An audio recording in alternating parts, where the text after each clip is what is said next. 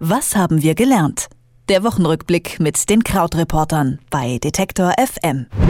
Freitagnachmittag, da blicken wir mit Christian Fahrenbach stets auf die Woche zurück und Folgendes bewegte uns in dieser Woche. Für Donald Trump wird es Zeit für einen Rückblick auf seine Amtszeit als amerikanischer Präsident. Ein halbes Jahr ist er im Amt. Seine Beliebtheitswerte sind im Keller und von seinem Versprechen, Obamacare abzuschaffen, ist er noch ziemlich weit entfernt. Und dass eine Gesundheitsreform noch umgesetzt wird, kann man sich aktuell kaum vorstellen. Turbulent läuft es gerade auch im polnischen Parlament ab. Die komplette Besetzung des obersten Gerichts wurde auf Anweisung der Regierung entlassen. Ein neues Gesetz soll der neokonservativen Regierung ermöglichen, die Neubesetzung des Gerichts nach Gusto zu besetzen. Dabei ginge die Gewaltenteilung unseres europäischen Nachbarn flöten, könnte man sagen. Mehrere Zehntausend Polen haben in den letzten Tagen durch Proteste gezeigt, dass sie damit damit nicht einverstanden sind. Aber es gab auch eine gute Nachricht, nämlich haben sich die Zahl der AIDS-Toten in den letzten zehn Jahren weltweit halbiert. Besonders im südlichen Afrika sind die Neuerkrankungen zurückgegangen. Das sind die Themen, über die ich mit Christian Fahrenbach von den Krautreportern sprechen darf. Hallo Christian. Ja, hallo. Ein weiterer Rückschlag für Trump. Die Abstimmung über die Gesundheitsreform musste wieder verschoben werden. Es war zu befürchten, dass die Republikaner die Abstimmung verlieren würden. Warum gibt es gerade bei der Gesundheitsreform solche Schwierigkeiten? Das ist tatsächlich inzwischen so eine Art Zombie-Gesetz, was eigentlich nicht richtig stirbt, aber auch nicht so richtig kommt. Und das große Problem ist, dass halt im Grunde genommen es einen unlösbaren Konflikt in der Mitte dieses äh, Gesetzes gibt oder bei den Republikanern gibt. Denn die Republikaner wollen eigentlich, dass sich der Staat ja so wenig in das Leben der Bürger einmischt wie möglich. Also das heißt in den USA, es ist selbst ein relativ unpopulärer Gedanke, dass der Staat eine Vorschrift macht, dass die Bürger eine Krankenversicherung haben sollen. Gleichzeitig ist es aber dann so, dass sie den Versicherern auch nichts vorschreiben wollen, weil auch die Wirtschaft dereguliert sein soll. Das heißt also, auch den Versicherern soll nicht vorgeschrieben werden, wen sie alles aufzunehmen haben. Wenn man den Versicherern keine Vorschriften macht und den zu Versichernden keine Vorschriften macht, dann entsteht halt auch kein Gesundheitssystem, das es ermöglicht, dass halt auch viele Kranke eine gute Versorgung bekommen, denn je weniger man solche Vorschriften macht, desto weniger gesunde Leute gehen auch in die Krankenversicherung rein, denn die denken sich ja aus, okay, ich äh, werde da eigentlich durchkommen, ohne eine große Versicherung zu haben. Und ich würde mehr an Versicherungsbeiträgen zahlen, als ich sozusagen rausholen kann. Also hat man das Problem, dass insgesamt der Pool der Versicherten teurer wird. Und man ist in so einer Abwärtsspirale drin. Und das ist letztlich der große Konflikt, der äh, bei dieser Gesundheitsreform Form auch nicht funktioniert. Und wir sehen, dass das eben jetzt bei allen Diskussionen es so ist, dass es die eine Gruppe Hardliner gibt, die ganzen Reformvorschläge zu Obamacare nicht weit genug gehen. Also die möchten am liebsten, dass noch mehr Leute aus der Versicherung rausgeworfen werden. Und dann gibt es eben in der Mitte die Moderaten, denen die Vorschriften oder die neuen Regelungen viel zu weit gehen. Und beides zusammen sorgt halt dafür, dass immer ein paar Leute bei den Senatoren fehlen. Die Republikaner haben 52 Senatoren und sie brauchen halt immer 50, um Veränderungen Veränderungen durchzusetzen. Das heißt, wenn also drei verloren gegangen sind, dann blockiert das schon und das sehen wir jetzt halt immer. Eine Farce also, wenn es um die Gesundheitsreform in den USA geht.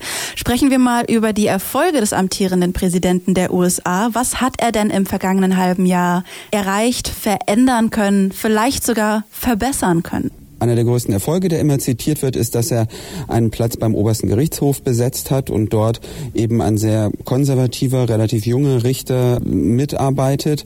Die sind ja immer auf Lebenszeit nominiert. Das heißt also, dass mit einer Entscheidung Trumps da die äh, Mehrheitsverhältnisse einfach weiter gefestigt sind. Wobei man auch sagen muss, dass dieser Richter auch einen anderen konservativen Richter ersetzt hat. Also es hat sich nichts grundsätzlich an der Zusammensetzung des Gerichtshofs geändert. Und dann wird es auch schon relativ dünn, denn sehr viel von dem, was Trump gemacht hat, waren so ähm, diese Dekrete, also zum Beispiel auch dieser Einreisestopp, der im Moment zum großen Teil blockiert ist. Aber wirklich große Gesetze ähm, gibt es halt nicht. Die, die er angekündigt hat, also eben Gesundheitsreform, haben wir schon drüber gesprochen.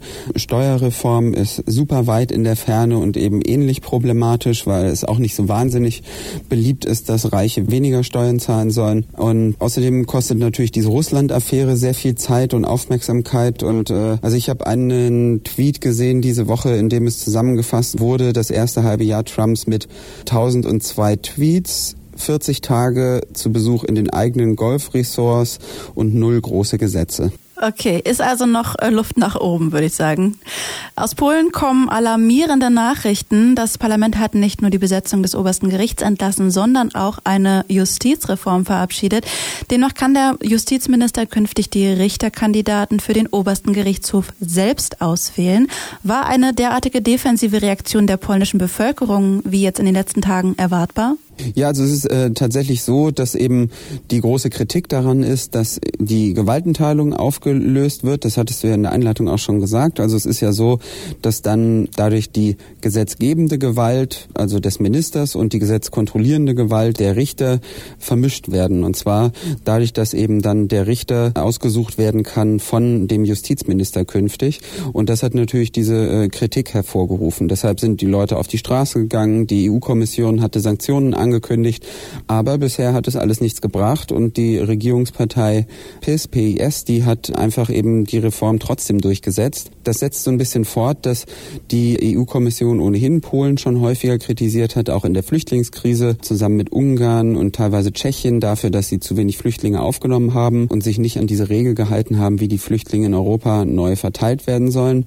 Es ist also da tatsächlich so, wie es in der Frankfurter Allgemeinen Zeitung der Kollege geschrieben hat, Polens Demokratie schwebt in erheblicher Gefahr. Denn da werden tatsächlich einige der Kernpunkte, die wir so mit Demokratie verbinden, derzeit abgebaut und in Frage gestellt. Wie reagieren denn da die europäischen Nachbarn auf die Gefährdung der Demokratie in Polen? Ja, es ist ja wieder äh, so ein bisschen das alte Problem, dass es natürlich erstmal so in Wörtern mündet und man so ein bisschen erstmal in der Diplomatie diese Gespräche ausreizen muss, ohne dass es große Möglichkeiten gibt, sofort Sanktionen folgen zu lassen. Es ist jetzt zum Beispiel so, dass was die Flüchtlingsfrage angeht, da ist es so, dass eben zum Beispiel so ein sogenanntes Vertragsverletzungsverfahren eingeleitet wird. Das kann dann eben halt auch in Strafen münden, aber das sind natürlich alles sehr ja, sehr langfristige, sehr unergiebige Prozesse, die jetzt eine sofortige Änderung nicht sofort auslösen. Und gleichzeitig hat man ja so ein bisschen das Problem, dass halt in den eigenen Ländern, gerade auch Ungarn, sich die Regierung dann auch so ein bisschen als Opfer der EU-Bürokratie inszenieren können. Nach mittelgroßen Erfolgen von Trump und äh, Turbulenzen in der polnischen Bevölkerung jetzt mal zu einer guten Nachricht. Die Zahl der AIDS-Toten konnte halbiert werden. Das sagt ein Bericht der Vereinten Nationen aus. Wie hat man es denn geschafft, die Krankheit in doch recht kurzer Zeit derart einzuschränken? Äh, UNAIDS heißt diese Unterorganisation bei den Vereinten Nationen. Die haben diese Woche ihren neuen Bericht herausgebracht. Und diese Halbierung der AIDS-Toten bezieht sich darauf, dass sich innerhalb von zehn Jahren die Zahl der AIDS-Toten halbiert hat. Es sind aber immer noch trotzdem eine Million Menschen, die jedes Jahr an der Krankheit sterben. Aber wo man vor allen Dingen richtig große äh, Fortschritte gemacht hat, ist, dass inzwischen sehr viel mehr Infizierte Zugang zu medikamentöser Behandlung haben, also in Therapie sind. Es sind jetzt zum allerersten Mal überhaupt, seitdem die Krankheit identifiziert wurde, 53 Prozent aller Erkrankten. Und die Fortschritte hat man besonders in südlichen und östlichen Ländern Afrikas geschafft. Osteuropa und teilweise Asien sieht nicht ganz so gut aus, aber in Süd- und Ostafrika ist das ein bisschen anders. Dort ist die Zahl der Neuinfektionen zurückgegangen. Das hat mit vielen verschiedenen Maßnahmen zu tun, größere Aufklärungsanstrengungen, aber eben auch größere Infoanstrengungen über die Krankheit an sich. Die Neuinfektionen sind so um ungefähr 30 Prozent zurückgegangen, bei Kindern noch mehr. Und bemerkenswert ist, dass dadurch die gesamte Lebenserwartung in der Bevölkerung in diesen Ländern seit 2006 um zehn Jahre gestiegen ist. Bleibt das Thema jetzt trotzdem weiterhin relevant? Weil äh, mir zumindest kommt es vor, als sei es seit den 90ern sukzessive immer weniger in der Öffentlichkeit besprochen worden. Ja, das ist tatsächlich so, aber das ist auch so ein bisschen unsere westliche Sicht auf die Dinge. In den betroffenen Ländern, glaube ich, ist das sehr, sehr viel präsenter. Und es gibt eben ein Abkommen, das 2014 beschlossen wurde, das drei Ziele enthält, die immer so genannt werden, die 90-90-90 Und zwar geht es darum, dass halt 90 Prozent aller Infizierten davon wissen sollen, dass sie erkrankt sind. 90 Prozent von diesen identifizierten Patienten sollen Zugang zu Medikamenten und Therapie haben. Und 90 Prozent von diesen Menschen, die einen Zugang dazu haben, soll es gelingen, das Virus zu unterdrücken.